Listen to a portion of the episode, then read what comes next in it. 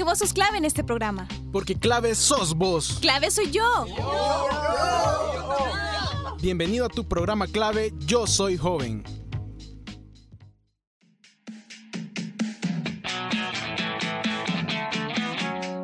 Hola, hola, ¿qué tal? Yo soy Ariel Olivares y estoy muy contento de estar con ustedes. Espero que se encuentren bien junto a sus familias. Y estamos a la mitad de julio y que este año se ha ido volando tanto que ya casi se acercan las vacaciones agostinas. Espero que disfruten mucho, pero siempre, por favor, con mucha precaución. Como ustedes saben, seguimos en pandemia y no olviden nunca sus mascarillas y evitar aglomeraciones, pero creo que eso no lo vamos a poder ver en estos meses. Este día tendremos un tema muy interesante, puesto que el mes pasado se llevó a cabo el 25 aniversario del Museo de la Palabra y la Imagen mejor conocida como el MUPI. Mi compañera de la sección de cultura, Gabriela Villacorta, viene súper feliz a hablarles sobre la historia de este singular museo, algunas características y cómo ha mantenido viva la historia salvadoreña. Yo me acuerdo que cuando era pequeño decía, ay no, qué aburrido los museos, pero con el tiempo he entendido que son de suma importancia para preservar la memoria histórica y nos educan de una forma más entretenida que en los libros. Muchas veces me he preguntado cuánto conocemos del Salvador y nunca termino de responder la incógnita. Por eso, qué bueno que la sección de hoy esté dedicada al MUPI. Adelante, compañera.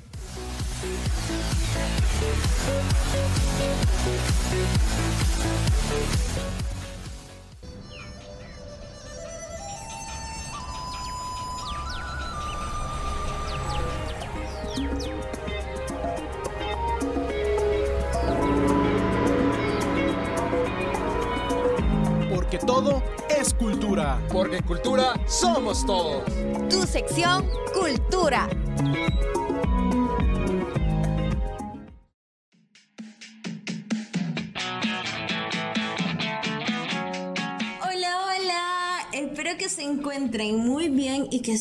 Hayan sido muy gratos para todos ustedes. Porque en mi caso, al menos la semana pasada fue de parciales y yo estaba pero atareadísima, cansadísima. Pero ahora sí, ya estoy de vacaciones y feliz porque ya casi vienen las celebraciones agostinas. Y tengo una ganas de comer todo, de todos esos platillos tan ricos de la feria. Unas papitas fritas, que el elote loco es porque es mi favorito. Pero espérense. Ay, no. A mí se me olvidaba que ya estaban prohibidas todas esas celebraciones. Ay, no, hasta presos van a meter a aquellos alcaldes que celebren fiestas patronales u otros eventos públicos masivos durante los próximos tres meses, vea. Ay, no, qué despistada soy, ya ni me acordaba de eso. Pero bueno, ya que estamos hablando de celebraciones, el mes pasado fue el 25 aniversario del MUPI. Es por ello que hoy tengo la suerte y el honor de platicarle de los inicios de este importante museo y a su vez de la importancia que es para la preservación de la cultura salvadoreña y la memoria histórica. Entonces voy a comenzar comentándoles que el MUPI apareció en junio de 1996 con la publicación y el lanzamiento del libro Luciérnagas en el Mozote. Su fundador y director es el periodista y escritor Carlos Enrique Cosalvi, conocido en la guerra como Santiago. Inició así una campaña permanente contra el caos de la desmemoria, que invita a donar o prestar algunos objetos o documentos con algún valor cultural, histórico o artístico. El MUPI se ocupa en primera instancia de salvar importantes y valiosos archivos audiovisuales que se encontraban dentro y fuera del Salvador, además de las grabaciones de los programas diarios de Radio Venceremos, una de las radios del FMLN guerrillero. Su primera exposición fue La huella de la memoria en septiembre de 1996 como un museo itinerante, un museo sin paredes. Posee un acervo excepcional de fotos, audios, cine, video, afiches, objetos, publicaciones, pinturas y dibujos, periódicos, manuscritos y libros donados a la institución por la entusiasta colaboración de la sociedad. Y fíjense que algunos elementos pertenecieron a personajes como Salvador Salazar Arrué, o sea, Salarrué, Claudia Lars, Roque Dalton, María Mendoza de Barata, Prudencia Ayala, Hugo Lindo, Pedro Gifroy Rivas, Matilde Elena López, Monseñor Oscar Arnulfo Romero, Alfredo Masi, entre otros personajes de la cultura salvadoreña. Como logramos notar, este museo muestra a personajes que han luchado por nuestro pulgarcito de América y que ahora podemos ver sus memorias a través del MUPI. El museo formó parte del comité que erigió el monumento a las víctimas civiles de violaciones y a los derechos humanos durante la Guerra Civil, ubicado en el Parque Cuscatlán de la capital de San Salvador.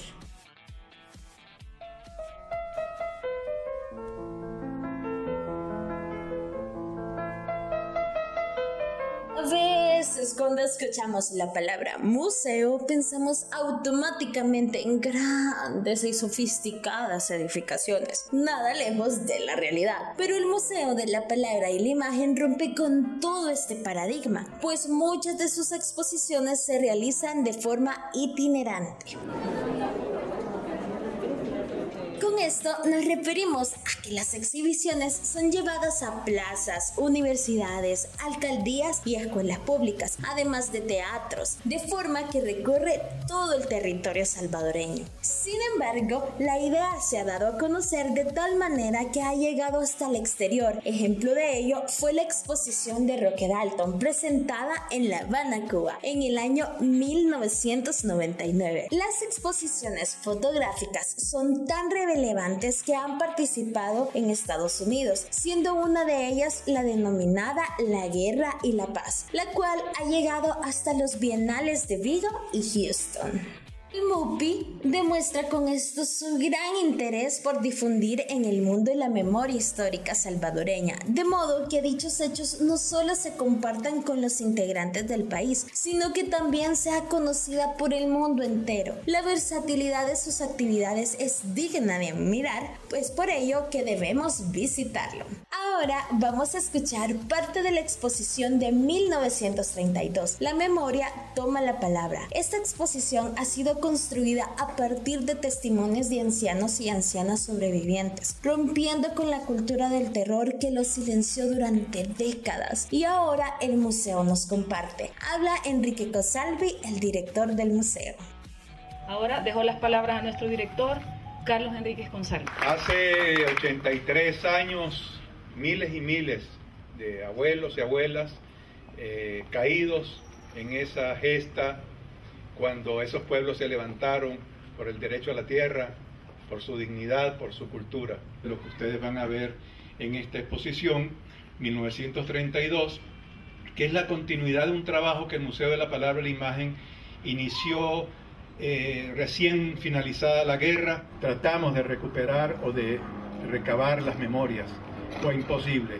Esos abuelos hoy están acá para nosotros rendirle homenaje en este día. Vamos a iniciar con la parte espiritual porque es lo más importante. E iniciamos con el permiso de los abuelos porque hay que pedir permiso. Vamos a hablar de ellos. debemos siempre darle gracias al gran creador y formador del universo por un nuevo amanecer, por la vida especialmente. Y yo invito a mis hermanos de Guatemala que compartamos la parte espiritual. Vamos a pedirle a la JAU y voy a, rezar esta invocación ante la espiritualidad, ante la JAU y ante la Madre Tierra. Oh Pitol, por míranos, escúchenos, que amanezca, que llegue a la aurora, danos muchos buenos caminos, caminos planos, que los pueblos de este Salvador tengan paz y mucho paz y que sean felices y que den buen útil existencia. Prendemos estas velas en la Madre Tierra, el Cachuch en esta Madre Tierra. En este día, buenos días y vamos a prender las velas en nombre de la espiritualidad.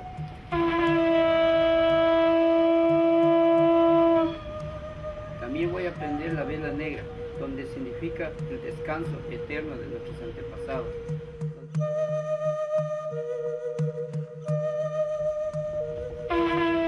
Estamos llamados a construir una sociedad con dignidad, con respeto. Estamos llamados a transformar esta realidad.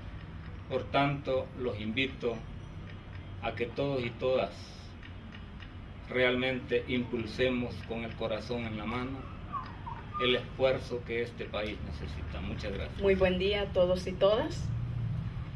Agradecemos al corazón del cielo y de la tierra por este día que nos permitió vivirlo, por los abuelos y abuelas que de manera espiritual nos acompañan, están acá y ojalá podamos seguir aprendiendo, podamos seguir conociendo a través de las historias, de los hechos que no queremos que se repitan. Para nosotros es un gusto, digamos, estar compartiendo acá con, con ustedes el rescate de la memoria, que básicamente es lo que realiza el museo. Eh, ya lo decían pues varias personas, ¿verdad? Un pueblo que olvida su historia está condenado a repetir. La exposición de 1932 explora las desigualdades económicas que marcaron el principio del siglo XX, incluyendo las condiciones laborales que enfrentaban las mujeres en las plantaciones de café. Y también introducimos un nuevo enfoque, el impacto de estos sucesos en las mujeres indígenas. La ejecución de los varones mayores de 12 años es un tema común en la memoria de los sobrevivientes pero aunque la mayoría de las víctimas eran hombres, esto no significa que las mujeres no participaron en la insurrección.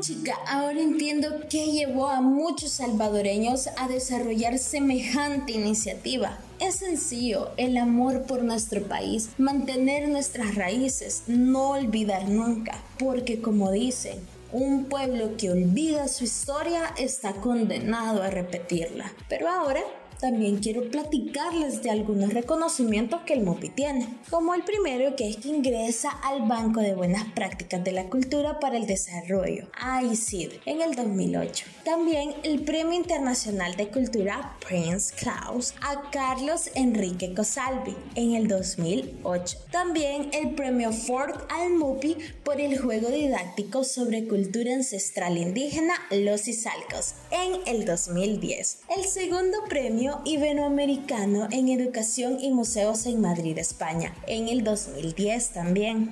Integrante del Comité Regional de América Latina y el Caribe del Programa Memoria del Mundo de la UNESCO, MOBLAC, de 2013 a 2017. Reconocimiento a Carlos Enrique Cosalvi en marco del 88 aniversario de Radio Nacional de El Salvador por su aporte a la radiodifusión salvadoreña y su participación en Radio Venceremos por 11 años, del 2014. También el Premio Iberoamericano de Educación de DDH, Monseñor Arnulfo Romero, su trabajo con jóvenes relevos generacionales, Cartagena, Colombia, 2017. El Intercultural Innovation Award por Escuelas de Paz, ganador del quinto lugar de la Alianza de Civilizaciones de Naciones Unidas y BMW, Madrid, España, 2019. El premio a Ibermuseos en Educación, Archivos Memoria de la Pandemia, octavo lugar el 2020.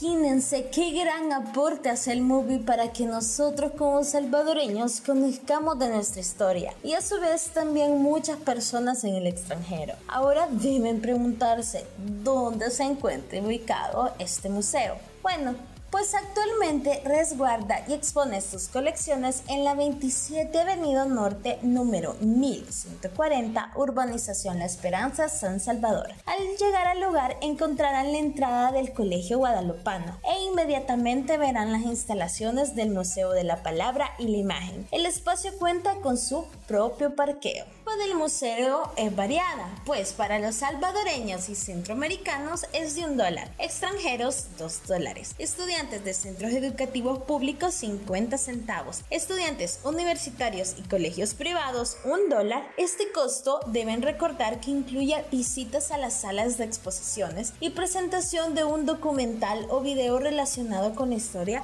cultural salvadoreña. También hacer énfasis que la entrada es totalmente libre para docentes, promotores culturales, excombatientes, líderes comunitarios y adultos mayores. Horarios son de lunes a viernes de 8 a.m. a 12 del mediodía y de 2 p.m. a 5 p.m. Los sábados de 8 a.m. a 12 del mediodía y domingos totalmente cerrado. También quiero comentarles que el archivo histórico del museo está constituido por varias secciones, como la filmoteca, filmaciones de la guerra civil de los años 80, producciones cinematográficas salvadoreñas y diversas producciones sobre temas culturales. Por no contar con una cinemática nacional, el museo ha recuperado también a los pocos cineastas que ha tenido El Salvador entre los años 40 y 70. En él se encuentran las películas de Baltasar Polillo, Alejandro Coto o Guillermo Escalón, por ejemplo. También cuenta con una fototeca constituida por más de 35 mil fotografías a partir de 1872 hasta la actualidad sobre diversas temáticas, cultura indígena tomadas en 1892, el levantamiento de 1932, el conflicto armado de 1980 a 1992, fenómenos naturales y desastres socioambientales como terremotos, erupciones, e inundaciones, también sucesos importantes en la historia del Salvador. Personajes diversos como Monseñor Romero o Roque Dalton, mujeres como Prudencia Ayala o Amparo Casamaluapa. Dos, tres.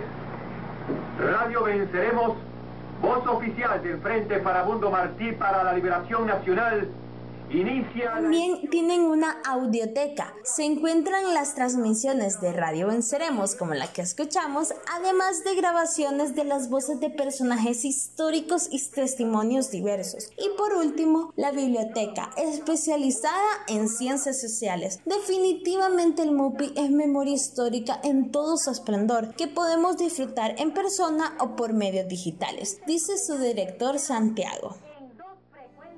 El Museo de la Palabra y la Imagen ha participado en la producción de films como 1932, Cicatriz de la Memoria, La Palabra en el Bosque, Puerto El Triunfo, Cuentos de Cipotes de Salarrué en dibujos animados. Y la pirringa no aguantaba y se sentó y dijo: Yo no sé estarme sin respirar porque no sé nadar. O Prudencia Ayala con su vida y obra. Muy pequeña, con mi madre me trasladé a la ciudad de Santa Ana. A los 10 años, estudié en el colegio de la profesora colombiana María Luisa de Cristofine. Sin embargo, no pude concluir el segundo grado debido a la pobreza de mi madre. Nuestros acervos audiovisuales pueden consultarse en línea en la web del museo o en el repositorio digital archivomesoamericano.org.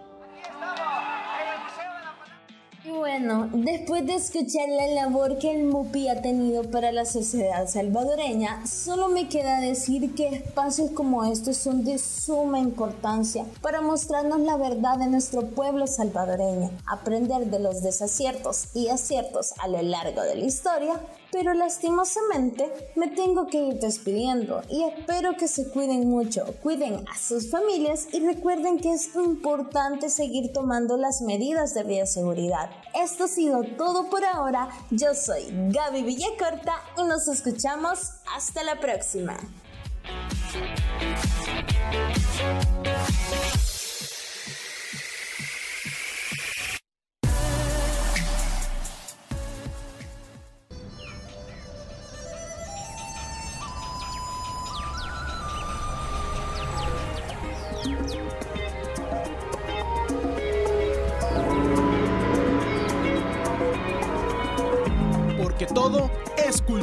Porque cultura somos todos.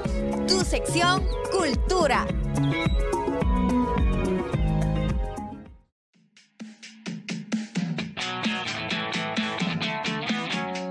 Gracias Gaby por esta buena sección. Aprendí bastante sobre el tema y creo que cada uno de nosotros hemos venido escuchando sobre los acontecimientos en El Salvador en general, pero ahora que hasta sabemos la ubicación exacta del MUPI, yo creo que es indispensable pasar un rato para lograr el objetivo de sensibilizarnos y aprender de nuestra cultura. Así que espero que hayan aprendido tanto como yo y si van por favor no olviden invitarme, ¿ok? Pero bueno, ya es momento de poner buena música, así que vamos a escuchar Derecho de Nacimiento en voz de Natalia Laforcade. Que la disfruten.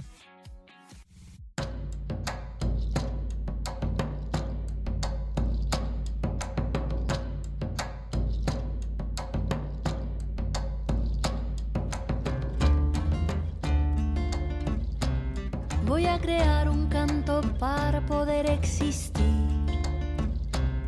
para mover la tierra los hombres y sobrevivir,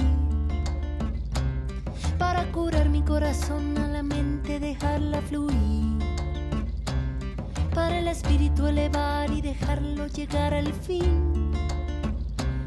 Yo no nací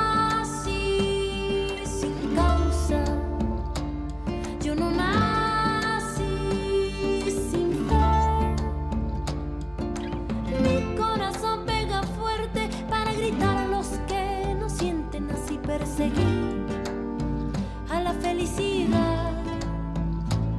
Voy a crear un canto para el cielo respetar, para mover las raíces de este campo y hacerlo brotar, para mover las aguas, el veneno verde que hay por ahí para el espíritu elevar y dejarlo vivir en paz. Yo no nací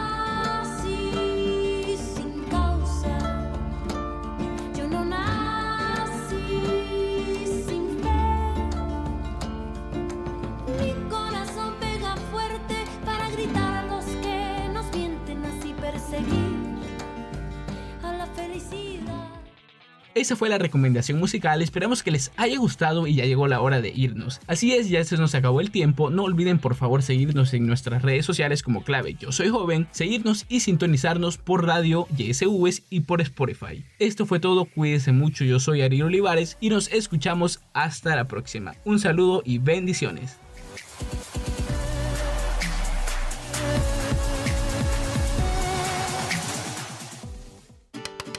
Esto fue clave Yo Soy Joven. Tú fuiste clave en este programa. Hasta la próxima.